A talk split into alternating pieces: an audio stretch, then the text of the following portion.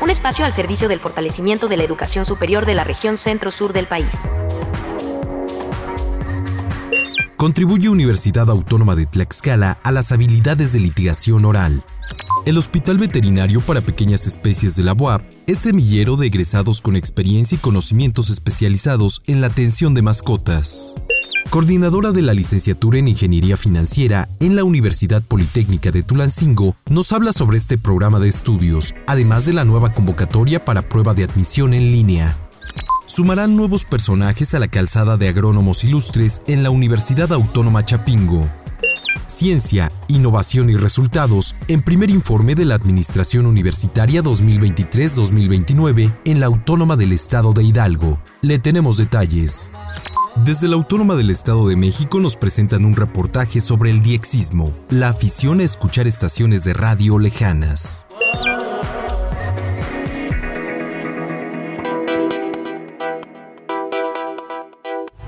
Asociación Nacional de Universidades e Instituciones de Educación Superior. Consejo Regional Centro Sur. Horizontes Radio. La voz de la educación superior en nuestra región. Comenzamos.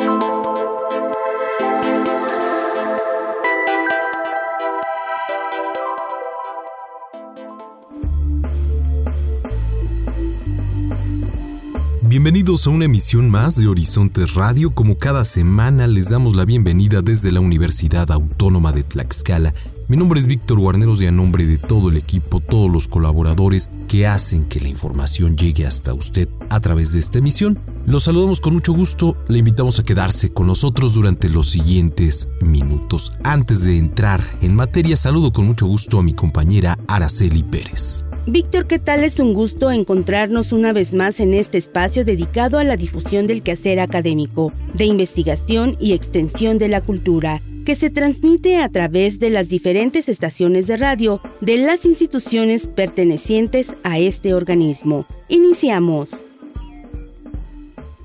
Horizontes Radio, programa que te informa sobre la educación superior en la región centro-sur de la Anúñez. La Universidad Autónoma de Tlaxcala, a través de la Facultad de Derecho, Ciencias Políticas y Criminología, en coordinación con la Universidad de San Diego, California, puso en marcha el taller de desarrollo de habilidades de litigación oral en el Auditorio Interactivo Manuel de Lardizábal y Uribe. Al dirigir su mensaje, el doctor Serafín Ortiz Ortiz, rector de la UAT, expuso que desde hace 30 años se diseñó en México una política criminal penitenciaria que ha conducido a una situación de percepción de crisis en la procuración de justicia, característica que demuestra un escenario problemático. De ahí la relevancia de que se generen acciones para el desarrollo de habilidades de litigación en las universidades. En esta universidad tenemos 20 años en nuestro modelo educativo único en la República para recuperar valores nuestro modelo se intitula Modelo Humanista Integrador basado en capacidades. Y este modelo ya lo hemos difundido en el Foro Nacional, en las instancias importantes, encabeza el humanismo, que implica esa recuperación de valores. Humanismo en tres direcciones, humanismo valorativo, humanismo normativo, humanismo ontico-ontológico porque queremos nosotros que los que cursen por la Universidad de Tlaxcala desarrollen su trayectoria en tres momentos. Cuando ingresan, se autorreconocen quiénes son, de dónde vienen, cuál es su familia, a qué círculo social pertenecen y enseguida se autodeterminan por una profesión, quieren ser médicos, ingenieros, abogados, odontólogos y en su trayectoria formativa se autorrealizan. Esta es la Universidad de la Autorrealización. Y yo les quiero decir que en materia penal aquí tenemos aproximadamente 40 años de desarrollar una maestría en sistema penal mexicano. En su oportunidad, la doctora Janice Dayton, coordinadora de capacitación, agradeció el recibimiento de la Autónoma de Tlaxcala y la oportunidad que les brindan para dotar a los profesionales del derecho de herramientas y destrezas necesarias. Que al final de esta semana van a salir de esta capacitación sabiendo cómo litigar un caso. Cada uno de ustedes sabiendo que bueno, que pueden hacer un interrogatorio directo, hacer un alegato de apertura, hacer más bien un contrainterrogatorio, que es muy divertido y un poco difícil. A lo que voy es que van a aprender muchas destrezas de litigación. Estamos muy felices de estar aquí en Tlaxcala. Ya con nada más dos días aquí lo hemos disfrutado mucho. La bienvenida que nos ha otorgado el rector. Por su parte, el licenciado Dante Morales Cruz, director de la facultad, indicó que este curso se inserta en una necesidad globalizada de justicia en un mundo donde la exigencia de seguridad y paz es la constante y donde las soluciones desde el derecho deben ser cada vez más eficaces. Destacó la importancia que tiene esta colaboración interinstitucional con la Universidad de San Diego, California, y de la Oficina Antinarcóticos y Aplicación de la Ley de la Embajada de los Estados Unidos de América en México, a través del programa OASIS, el cual busca brindar una formación y actualización en materia de justicia penal y litigación oral acusatoria. Horizontes Radio, programa que te informa sobre la educación superior en la región centro-sur de la Anúñez. La Benemérita Universidad Autónoma de Puebla presenta Derivado de la alta demanda de los propietarios de mascotas por tener más lugares de atención médica para pequeñas especies, además de la necesidad de preparar a los futuros médicos veterinarios, en junio de 2007, el Hospital Veterinario para Pequeñas Especies de la UAP abrió sus puertas a la comunidad universitaria y al público en general. La atención a las mascotas es una de las áreas más fuertes de la medicina veterinaria y es por ello que los alumnos acuden al hospital a realizar servicio social y prácticas profesionales, durante las cuales aprenden desde el manejo de un hospital hasta el seguimiento al paciente, iniciando en la consulta y hasta que el animal se va a casa. Ellos se van formando en esas áreas y van desarrollando esas habilidades que se requieren para la práctica profesional. Además de eso, bueno, pues son el, forman el, prácticamente el 70% de nuestra población en el hospital y nos beneficiamos en el sentido de que ellos son nuestro apoyo. ¿Sí? En el apoyo en la cuestión de algunos pacientes que hay que cuidar, algunos pacientes que se tienen que realizar tratamientos cada determinado tiempo, o algún paciente de emergencia que no tenemos que despegarnos de él y van rolándose, turnándose para el cuidado del paciente, ¿no? Entonces, es una manera en la cual ellos adquieren esas habilidades se entrenan y cuando salen de aquí prácticamente saben cómo se maneja un hospital, qué se tienen que hacer. Ya a la parte laboral en la que ellos llegan y afortunadamente es, algo muy interesante porque muchas clínicas, hospitales allá afuera, eh, cada semestre están esperando alumnos que egresen de acá para poderlos contratar o para eh, pedirles apoyo, para que se sigan preparando inclusive en algunos el Hospital Veterinario para Pequeñas Especies brinda diversos servicios y especialidades. Medicina interna, imagenología, cirugía general, cardiología, neurología, urología, dermatología, prácticamente todas las subespecialidades, además de un laboratorio clínico y el área de fisioterapia. Durante el 2023, Álvaro Oidor Méndez, coordinador general del Hospital Veterinario para Pequeñas Especies de la UAP, informó que se atendieron a 2.095 pacientes, mismos que regresan para seguir tratamientos y consultas. 1.543 fueron perros, 442 gatos y el resto animales no convencionales como tortugas y roedores, por mencionar algunos. Lo más frecuente que nosotros este, atendemos son las enfermedades eh, de piel, por ejemplo, enfermedades cardíacas, enfermedades como eh, traumas, animales atropellados, traumatizados, pues básicamente es lo más frecuente, ¿no? Y de ahí, bueno, ya van derivando algunas otras, por ejemplo, los pacientes con cáncer han aumentado de manera impresionante, ¿no? Eh, lo hemos visto más en, en perros como gatos, más en perros. En gatos también es algo que es muy común y le puedo, este, bueno, eh, por experiencias, este, por ejemplo, animales no convencionales, los hurones, por ejemplo, tienen mucho, muchos problemas de oncológicos, ¿no? Y de ahí también, bueno, pues de repente los roedores, es una, los conejos también son, tienen mucha predisposición a esto. Las aves no tanto, pero también hemos visto algunos pacientes con este, problemas oncológicos en aves. Entonces, eh, realmente es un tema muy interesante. También contamos con esa parte del área de oncología, que, este, pues que a veces es complicada, es compleja. a veces no podemos hacer mucho por los pacientes, a veces tenemos que hacer cirugías un poco complicadas, más aparte dar tratamientos de electroquimios y cosas así, que además ha avanzado mucho la parte de la de los este, tratamientos oncológicos ha avanzado muchísimo también en, lo que son los eh, pequeñas especies en perros y gatos, ¿no? Por este motivo, recomendó a los propietarios de un perro o gato agua a libre demanda, un área donde puedan descansar, medicina preventiva, desparasitación y vacunas, así como tener en casa un botiquín básico que incluya vendas, gasas y antiséptico. En caso de que la mascota ingiera algo tóxico, chocolate, veneno o cualquier otro alimento dañino, se debe provocar el vómito, dándole a beber agua con sal en lo que se llega al veterinario, refirió. Asimismo, invitó a esterilizar a las mascotas para que además de controlar la población, se prevengan enfermedades hormonales. El hospital brinda servicio de lunes a viernes de 9 a 17 horas y sábados de 9 a 14 horas. Un espacio al servicio del fortalecimiento de la educación superior de la región centro-sur del país. Horizontes Radio. Hola, ¿qué tal amigos de Horizontes Radio? Con mucho gusto los saludo desde la Universidad Politécnica de Tulancingo y se encuentra con nosotros María Candelaria. Ella es coordinadora de la licenciatura en Ingeniería Financiera de esta institución y precisamente nos viene a platicar de este programa de estudios. Bienvenida, maestra. Gracias por la invitación.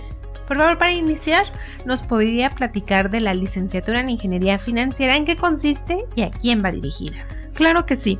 La licenciatura en Ingeniería Financiera es un programa que aperturó en el año 2020 y le comparto que ya egresó nuestra primera generación. El programa educativo está dirigido a las y los jóvenes que han concluido bachillerato o están por concluir y que están interesados por las inversiones, por el financiamiento y que cuentan con habilidades matemáticas básicas. Y precisamente con esta información la universidad cuenta con equipos y laboratorios para que estudiantes puedan realizar prácticas o proyectos que le demande su carrera.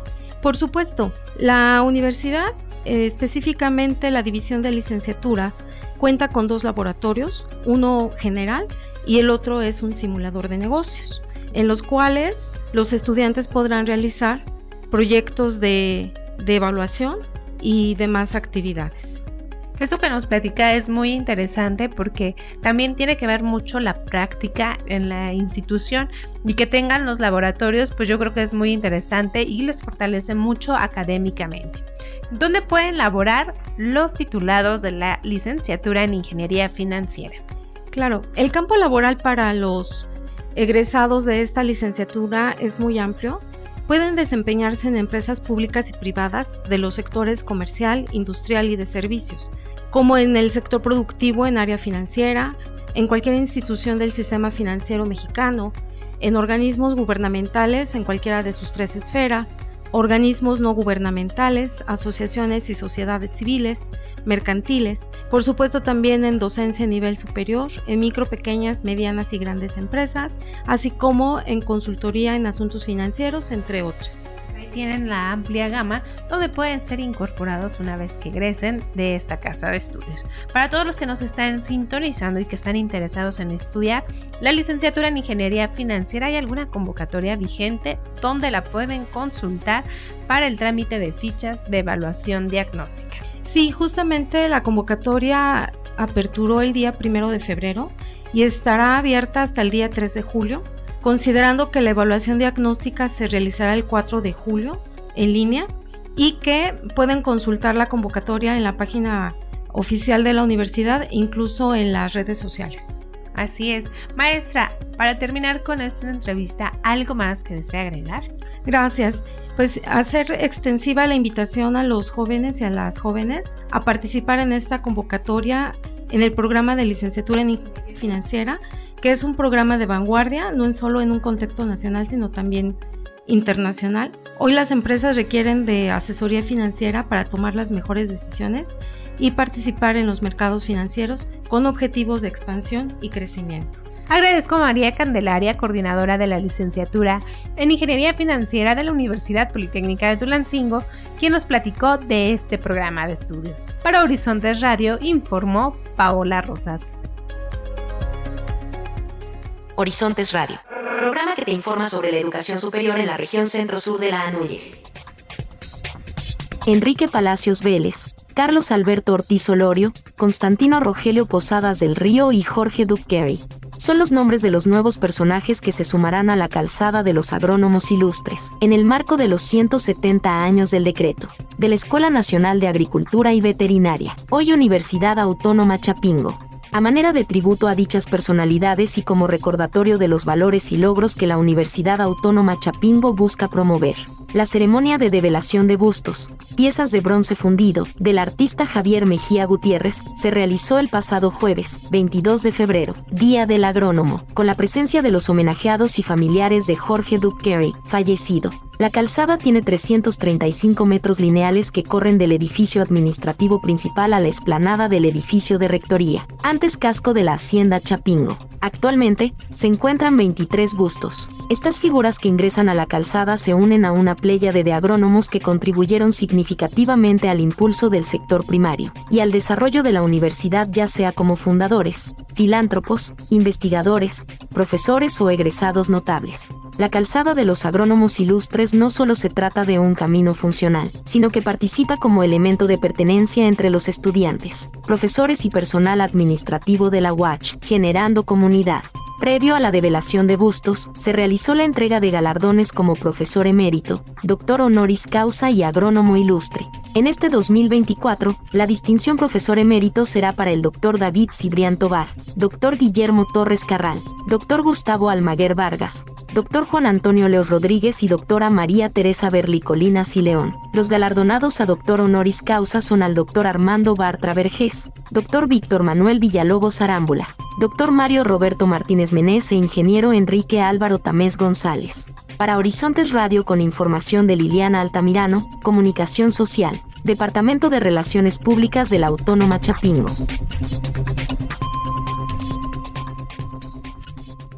Un espacio al servicio del fortalecimiento de la educación superior de la región centro-sur del país. Horizontes Radio. ¿Qué tal? Les saludamos con gusto, por supuesto, a quienes sintonizan esta emisión de Horizontes Radio. Desde la Universidad Autónoma del Estado de Hidalgo les compartimos información relevante. El próximo 15 de marzo, el rector de la UAEH, Octavio Castillo Acosta, presentará logros y alcances a través del primer informe de la Administración Universitaria 2023, en donde se pondrá especial énfasis en los resultados obtenidos en el campo de la investigación, destacando los hitos de innovación que han consolidado la posición de esta casa de estudios como referente en la generación de conocimiento. La máxima casa de estudios en la entidad tiene la misión de generar investigación de alta competitividad en beneficio de la sociedad para al mismo tiempo contribuir a la creación de soluciones de problemas relacionados con la sostenibilidad y desarrollo. En ese sentido, la UAEH genera actualmente el 90% de la producción científica del Estado, gracias al esfuerzo de las científicas y científicos Garza. En el año 2023, el Consejo Nacional de Humanidades, Ciencias y Tecnologías reconoció a más de 500 docentes de la Autónoma de Hidalgo por integrarse, mantenerse o ascender de nivel dentro del Sistema Nacional de Investigadoras e Investigadores, además del nombramiento de un profesor investigador nacional emérito, el primero en el Estado. La comunidad académica y el público en general podrán conocer de primera mano los avances, descubrimientos y contribuciones destacadas que han marcado el rumbo de la investigación en la UAEH el próximo 15 de marzo. Este informe reflejará el compromiso continuo de la UAEH con la transparencia y rendición de cuentas, así como con la excelencia académica y la generación de conocimiento que impacta positivamente en la sociedad.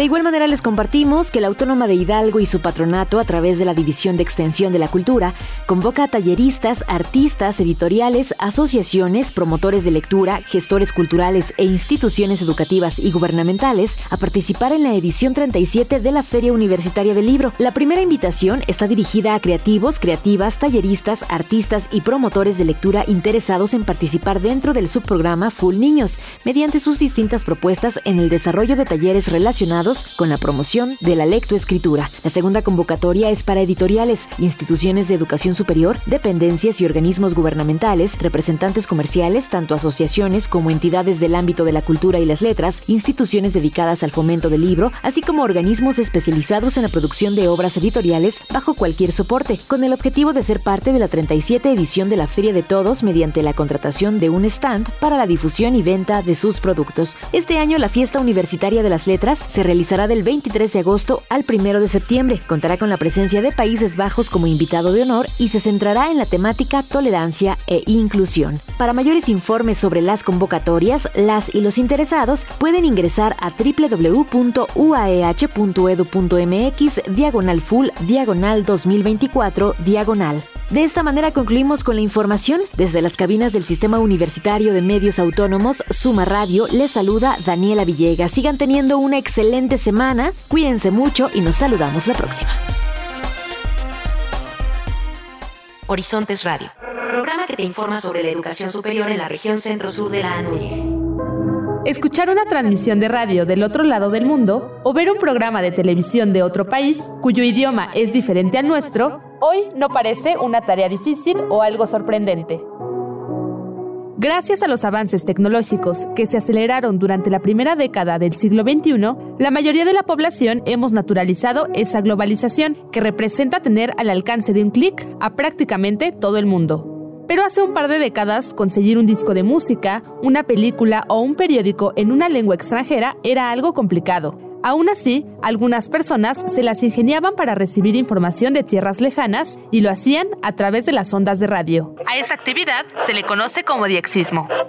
¿Cuál es la diferencia del diexismo con el escucha de una estación de radio normal? Es el ejercicio de aplicar una serie de conocimientos tanto de electrónica, tanto de física, tanto como de, conocimiento sobre el espectro radioeléctrico, la persona que va a escuchar las señales, por ejemplo, no hay personas que se dedican a escuchar transmisiones de satélite, hay personas que se dedican a escuchar transmisiones de onda corta, hay personas que se dedican a escuchar, incluyéndome a mí, transmisiones de estaciones muy específicas, donde una persona que tiene un radio, finalmente, pues se dedicaba o se dedica todavía a escuchar estaciones de radio o transmisiones radiofónicas. Por ejemplo, tu estación está en Toluca, yo vivo en Ecatepec. Para mí un, ejercicio de diexismo sería escuchar la estación donde tú trabajas en Ecatepec y ya este, puedo recibir esa transmisión. Ese es el ejercicio del diexismo ya con un interés muy específico. Ya estás buscando una frecuencia muy específica para escucharla, grabarla y eso es, en, en esencia, ese es el ejercicio más, más común del diexismo y cómo es realmente en el proceso vas aprendiendo todos los detalles técnicos de cómo funciona la radiodifusión. Javier Santiago Arenas es ingeniero en sistemas, pero también es diexista, una afición que descubrió en su infancia y que desde entonces le ha permitido captar señales de radio de países como Alemania, Brasil, Cuba, entre otros. Estoy hablando de los 80. La escena de las estaciones de radio, de la radiodifusión en general, es muy diferente de lo que es ahorita. Por lo tanto, pues si querías, tenías interés en informarte, pues podías hacer, ver la tele o brincar a la radio. Obviamente, pues había otros condicionantes ahí, pero por lo menos para alguien que yo tenía, que tenía 10 años, pues eso ya es variedad. Y eso, pues, de algún modo, es muy potente. Para mí fue muy este, revelador porque hablaba del poder de lo que hace el espectro radioeléctrico, de lo que hace las comunicaciones y te dice, oye, yo quiero ver más, ¿no? Posteriormente, pues llega y mi padre compra una radio de onda corta, un receptor de onda corta, que la diferencia entre un radio de AM FM normal que tú conoces es que pues las frecuencias son más amplias y te permite escuchar tus estaciones ya más remotas. Ahí sí ya estás haciendo un ejercicio de sismo más grande. Y pues estamos hablando de 1989 y pues descubro la voz de América, la radio Radio Moscú en esa época que era la radio oficial de la Unión Soviética, un país que ya ni existe, imagínate. HCJB que era la estación de onda corta más grande de América Latina, una estación cristiana, eh, Radio Amazonia, la DW, que es la, la que eran las transmisiones de, de Alemania, Radio Francia Internacional, todos esos pues vas descubriendo un mundo inmenso en una época donde pues no podías tener cable, no era fácil obtener cable, no podías tener noticias directas, que no fueran las fuentes tradicionales.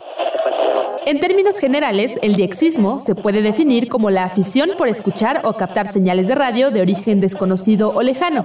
Se trata de un hobby, pero uno muy especializado que involucra establecer comunicaciones a larga distancia mediante la onda corta, que para entenderla mejor era considerada como el Internet de muchas comunidades en años pasados.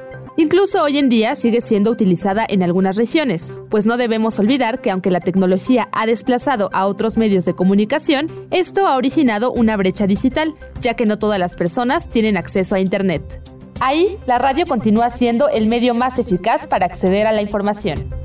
Hasta hace la década de los 90 era muy común, y de hecho en situaciones de guerra es muy común, utilizar transmisiones de onda corta. La onda corta es un conjunto del espectro radioeléctrico que tiene la propiedad de que las, esas ondas radiales reboten en la atmósfera y pueden llegar a grandes distancias. Puedes abarcar continentes enteros en ciertas condiciones de horario. Por ejemplo, hoy en la noche es muy común que, por ejemplo, las estaciones de Brasil se escuchen aquí en México. La Radio Nacional de Brasil se escucha en una frecuencia en México, tiene una, un grupo de transmisiones a ciertas horas. Otro ejemplo es lo que hace la NHK de Japón, que también tiene programas en español y en japonés, precisamente para su propia comunidad este, japonesa, que emiten a ciertas horas, igual la radio coreana, pero pues tiene que utilizar medios abiertos. La radio sigue siendo un medio abierto, no está controlado por nadie más que por el, el transmisor que tú tengas. Tienes un transmisor de radio, tú puedes, legalmente tú puedes decir lo que tú quieras, ¿no? Entonces, muchísimas organizaciones o personas que no tienen los recursos normales para poder hacer llegar su mensaje, pues utilizan la radio. Y un ejemplo clásico que muchísima gente te va a mencionar cuando estemos hablando de sismo y el futuro de la radio es precisamente esas comunidades y esos grupos donde está hay un conflicto político, donde no tienen manera de contratar o conseguir una presencia en internet, tener una radio normal, tener un medio de comunicación normal. Hablamos obviamente de Radio Habana Cuba, este es un ejemplo clásico, tienen un canal de audio, un canal de video, pero tienen una red de estaciones de onda corta que transmiten 24 horas al día en varios idiomas. De hecho, es la operación de onda corta más grande de América Latina aún operando. Aunque el Internet nos ha facilitado cualquier actividad, la radioafición y particularmente el diexista representa un contacto de forma análoga, donde el conocimiento y la experimentación lo hacen posible a pesar de los desafíos geográficos. No existen restricciones para captar una señal de radio y en alguna parte del mundo siempre habrá diexistas interesados por aprender cómo maximizar la eficiencia de las comunicaciones. En esencia, el diexista no solo escucha, sino que también participa activamente en la caza y captura de señales radioeléctricas, creando una experiencia de radio interactiva y desafiante. La radio tiene un papel muy importante. La radio vincula a las personas, vincula a los oyentes y te permite estar comunicado más allá de tu comunidad. El diexismo y lo que a mí particularmente me llamó de un radio es que pude de primera mano conocer una programación de calidad, una programación cultural. Desde la Universidad Autónoma del Estado de México, Daniela Sandoval. Horizontes Radio, programa que te informa sobre la educación superior en la región centro-sur de la Anúñez.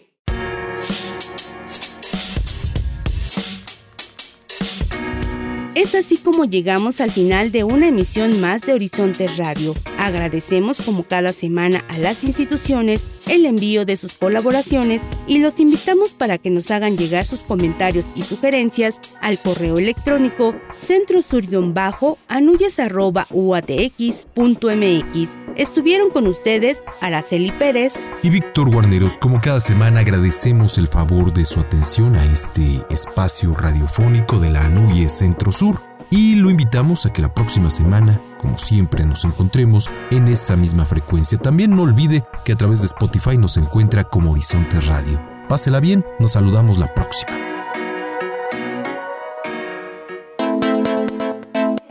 Esta producción semanal del quehacer educativo, cultural y docente de la región centro-sur de Anuyes llegó a ti gracias a la colaboración de las instituciones asociadas. Sintonízanos la próxima semana por esta frecuencia y búscanos en Spotify como Horizontes Radio. Horizontes Radio, la voz de la educación superior en nuestra región.